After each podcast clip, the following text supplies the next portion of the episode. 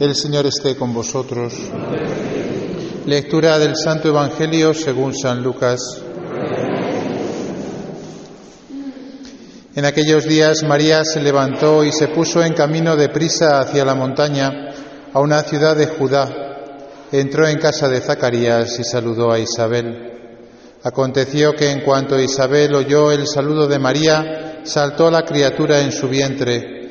Se llenó Isabel del Espíritu Santo y levantando la voz exclamó, Bendita tú entre las mujeres y bendito el fruto de tu vientre. ¿Quién soy yo para que me visite la madre de mi Señor? Pues en cuanto tu saludo llegó a mis oídos, la criatura saltó de alegría en mi vientre. Bienaventurada la que ha creído, porque lo que le ha dicho el Señor se cumplirá. María dijo, Proclama mi alma la grandeza del Señor se alegra mi espíritu en Dios mi Salvador, porque ha mirado la humildad de su esclava. Desde ahora me felicitarán todas las generaciones, porque el poderoso ha hecho obras grandes en mí. Su nombre es santo y su misericordia llega a sus fieles de generación en generación. Él hace proezas con su brazo, dispersa a los soberbios de corazón, derriba del trono a los poderosos y enaltece a los humildes. A los hambrientos los colma de bienes y a los ricos los despide vacíos. Auxilia a Israel su siervo acordándose de la misericordia, como lo había prometido a nuestros padres, en favor de Abraham y su descendencia por siempre. María se quedó con Isabel unos tres meses y volvió a su casa. Palabra del Señor.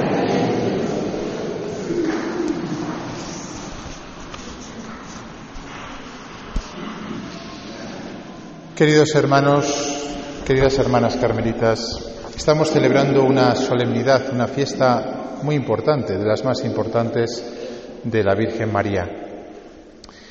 Estamos celebrando que la Virgen al final de su vida terrena fue asunta en cuerpo y alma a los cielos. Esto solo ha pasado con dos personas, con Jesucristo, y por eso hablamos de ascensión, porque Él es el que sube, porque es Dios, y con la Virgen María, y por eso hablamos de asunción, fue asunta, lo decimos en voz pasiva, porque la Virgen fue llevada por Dios a los cielos, no por su propio poder, sino por el poder de Dios, porque nosotros los católicos sabemos distinguir muy bien entre Dios y la Virgen, aunque nuestros hermanos protestantes nos critiquen que no sabemos, pero sí que sabemos. ¿Qué significa que la Virgen esté en cuerpo y alma en el cielo. ¿Qué sentido tiene para nosotros? Todos los misterios que celebramos son importantes para nosotros y no hay que saber teología para poder explicar qué es lo que pasa en cualquiera de los misterios de la vida de Cristo y de la Virgen. Si yo ahora mismo a ustedes les preguntase qué es lo que resucita, cuando morimos, seguro que la mayor parte de ustedes se equivocarían. No voy a hacer la prueba porque estamos en verano y en verano no hay exámenes. Pero si hiciese un examen ahora de qué es lo que resucita cuando morimos, la mayor parte de ustedes me dirían, hombre, claro, lo que resucita es el alma. ¿No? ¿O sí? No saben. No contestan. El alma no resucita. El alma no resucita. Y me dirán ustedes, entonces, ¿qué pasa con los difuntos? El alma no resucita porque el alma es inmortal. El alma no tiene que resucitar, no necesita resucitar. Desde que somos creados, desde que somos concebidos en el seno de nuestras madres, por eso el aborto es un crimen para nosotros, tenemos un alma dada por Dios que es inmortal, tiene comienzo, pero ya no tiene final. Cuando una persona muere, efectivamente, el alma, que no vemos con los sentidos eh, eh, visibles, sigue, pervive. Lo que ha terminado es el cuerpo. Y hay una separación entre alma y cuerpo el alma es la que pervive y por eso nosotros rezamos por los difuntos como estamos rezando hoy, para que ese alma que va inmediatamente a la presencia de Dios a un juicio particular, pues con los méritos de Cristo que estamos ofreciendo, con las oraciones por los difuntos, ese alma se salva. Pero el cuerpo está muerto. Cuando los cristianos hablamos de resurrección, estábamos hablando de la resurrección de la carne, del cuerpo, que lo hemos leído en la segunda lectura. Se dará al final de los tiempos, lo ha dicho San Pablo, se han estado atentos. Ha dicho, pues si por un hombre vino la muerte, por un hombre vino la resurrección, pero cada uno en su puesto, primero Cristo como primicia, Después todos los que son de Cristo, ¿cuándo? En su venida, al final de los tiempos. Eso es lo que dice nuestra fe. Cuando se acabe este mundo, al final de los tiempos, la parusía, en ese momento resucitarán los cuerpos y estaremos toda la eternidad con el cuerpo y con el alma en el cielo. ¿Qué es lo que pasa? Que ustedes son un poco platónicos. Y me dirán, ¿qué me está contando este cura que viene de, fuera? Se lo voy a explicar. Platón, el filósofo Platón, dijo que lo bueno era el alma y que la carne y el cuerpo era lo malo. Eso no lo dice la Iglesia. Jamás la Iglesia ha dicho eso. Jamás ha dicho la Iglesia que el cuerpo o la carne sean malos. Es más, todo lo contrario. La Iglesia desde el principio ha dicho que somos cuerpo y alma, unidos. De hecho, la Iglesia estuvo mil años peleándose en el primer milenio de la historia contra todos aquellos que eran platónicos y decían que el cuerpo es malo y la carne es mala. No, no son malos. Son débiles, pero no son malos. Por eso, la fiesta de hoy escandaliza si lo pensamos. Porque todos tenemos la idea de que, hombre, el alma es la parte buena y luego el cuerpo, pues fíjate, el cuerpo se deja llevar de la pereza, se deja llevar de la lujuria, se deja llevar de la, de la gula, se deja llevar de la cólera. El, el cuerpo es el malo. Miren, señores, no. Esa no es nuestra fe. Nosotros somos alma y cuerpo unidos. Y el cuerpo y la carne son buenos. El comer nos lo ha dado Dios. El gusto por comer es un regalo que Dios nos ha, dado, El sexo dentro del matrimonio es otro regalo que Dios ha dado. Lo ha creado Él. ¿Cómo va a ser malo? No hay nada malo creado por Dios y Dios creó el cuerpo nuestro y la carne nuestra. Por eso lo escandaloso de la fiesta de hoy es que está diciéndonos Dios, mira, un día tú estarás como la Virgen en el cielo en cuerpo y alma, es decir, con la parte débil de tu vida, con todo aquello que te avergüenza, con tus enfermedades que te hacen ahora sufrir, con tu carácter insoportable. ¿Cuántas personas sufren? Hoy en día sufrimos todos, todos.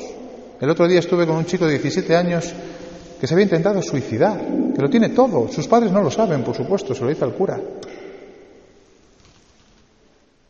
¿Cuántos matrimonios que sufren una auténtica cruz? ¿Cuántos hijos que hacen sufrir a los padres? ¿Cuántos padres que hacen sufrir a los hijos? ¿Cuántos dolores dentro de los trabajos, no solo de las familias, de las naciones, las violencias, las guerras?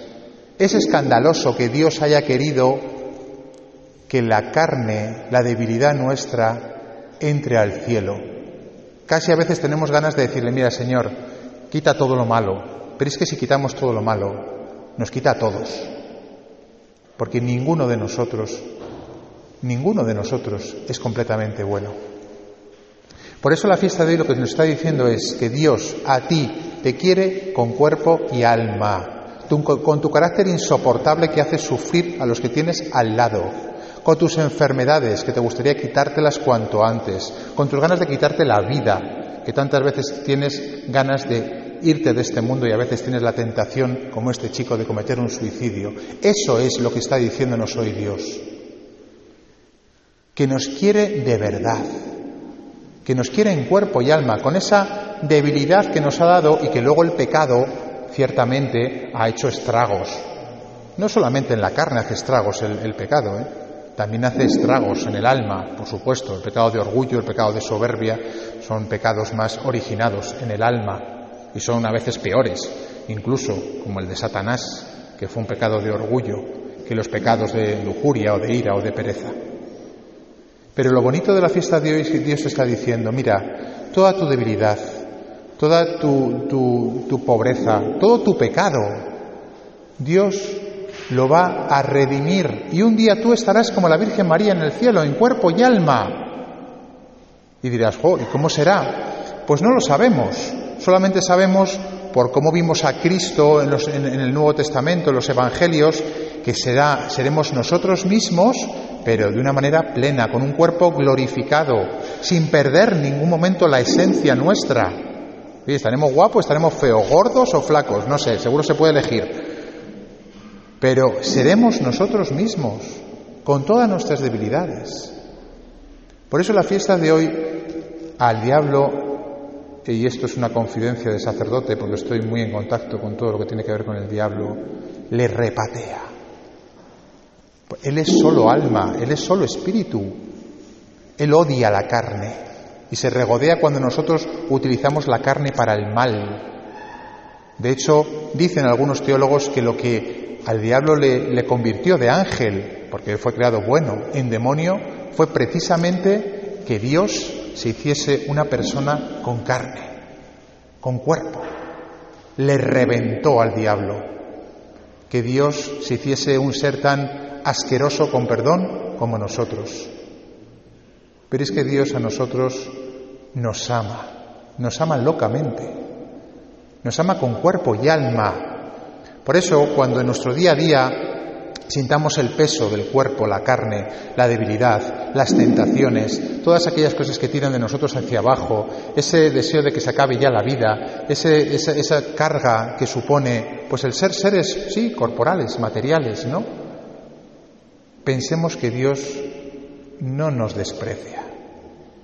Como a veces nosotros nos autodespreciamos mucho, que Dios nos quiere, sí, con tu carácter insoportable, sí, con tus tentaciones continuas del mismo tema. Lo sabe el Señor y te quiere, porque te ha creado así y te va a salvar así. Y un día estaremos todos, como ha dicho hoy precisamente, en cuerpo y alma en el cielo. Mientras tanto, hermanos, batalla, no queda otra. La primera lectura presenta perfectamente lo que la Virgen tuvo que vivir en su vida y lo que nosotros vamos a tener que vivir también. Esta mujer coronada de doce estrellas, cuando el dragón quiso acabar con ella, Dios la salvó al niño, que obviamente es Jesucristo, pero tuvo que ir al desierto y estar peleando en el desierto la Virgen. La Virgen que es símbolo de la Iglesia, o sea, símbolo de nosotros también. Hasta que llegue el momento en el que Dios, como a la Virgen, nos lleve consigo, nuestra vida será una lucha, una pelea, una batalla. No tiene que extrañarnos que cada familia para permanecer unido tenga que sufrir. Que cada sacerdote para mantenerse fiel tenga que sufrir. Que para aguantar al jefe en mi trabajo tenga que sufrir. Que para no pegarle a mi vecino tenga que sufrir y aguantar. Es la condición del ser humano. Y es lo que nos enseña también la, fiesta de hoy. No solamente que Dios nos ama, sino que nos da fuerza para decir, amigo, no queda otra que pelear, que batallar. Las salidas fáciles, tipo divorcio, tipo, ah, el cura se ha enamorado, que se vaya con otra, tipo, al vecino le parto la cara la primera vez que le veo, esas no son soluciones de Dios. Aunque a veces creamos y nos autoconvenzamos de que esa es una solución, no lo son. La única solución es permanecer. Y si no, y si no me creen, miren la vida de la Virgen María. Una, virgen, una vida llena de angustia, de angustia, desde que el niño nació o antes hasta que el hijo murió. La Virgen María vivió una vida llena de angustia, pero hizo lo que Dios quería que hiciese. Y así ganó el cielo y sirve, por cierto, de modelo para nosotros que vamos detrás de ella y que vamos a tener el mismo premio que ella tuvo. Por eso, hermanos, es un día para dar gracias al Señor por todo lo que ha hecho en la Virgen María, para tener mucha esperanza y también para fortalecernos en la batalla de cada día, que no desfallezcamos, que el amor que Dios nos tiene, ese amor que ama toda nuestra debilidad, toda nuestra pobreza, todo nuestro pecado, nos dé fuerza para la batalla del día a día, para estar un día con la Virgen María. Dice San Pablo, los sufrimientos de ahora no pesan lo que, la gloria que un día se nos dará. Si ustedes ponen en la balanza 40, 50, 60 años de matrimonio difícil, de trabajo complicado, de hijos rebeldes, dice San Pablo, no pesa comparado con el regalo que Dios te va a dar si te mantienes firme en la prueba. Que la Virgen y Dios nos dé fuerza para el día a día.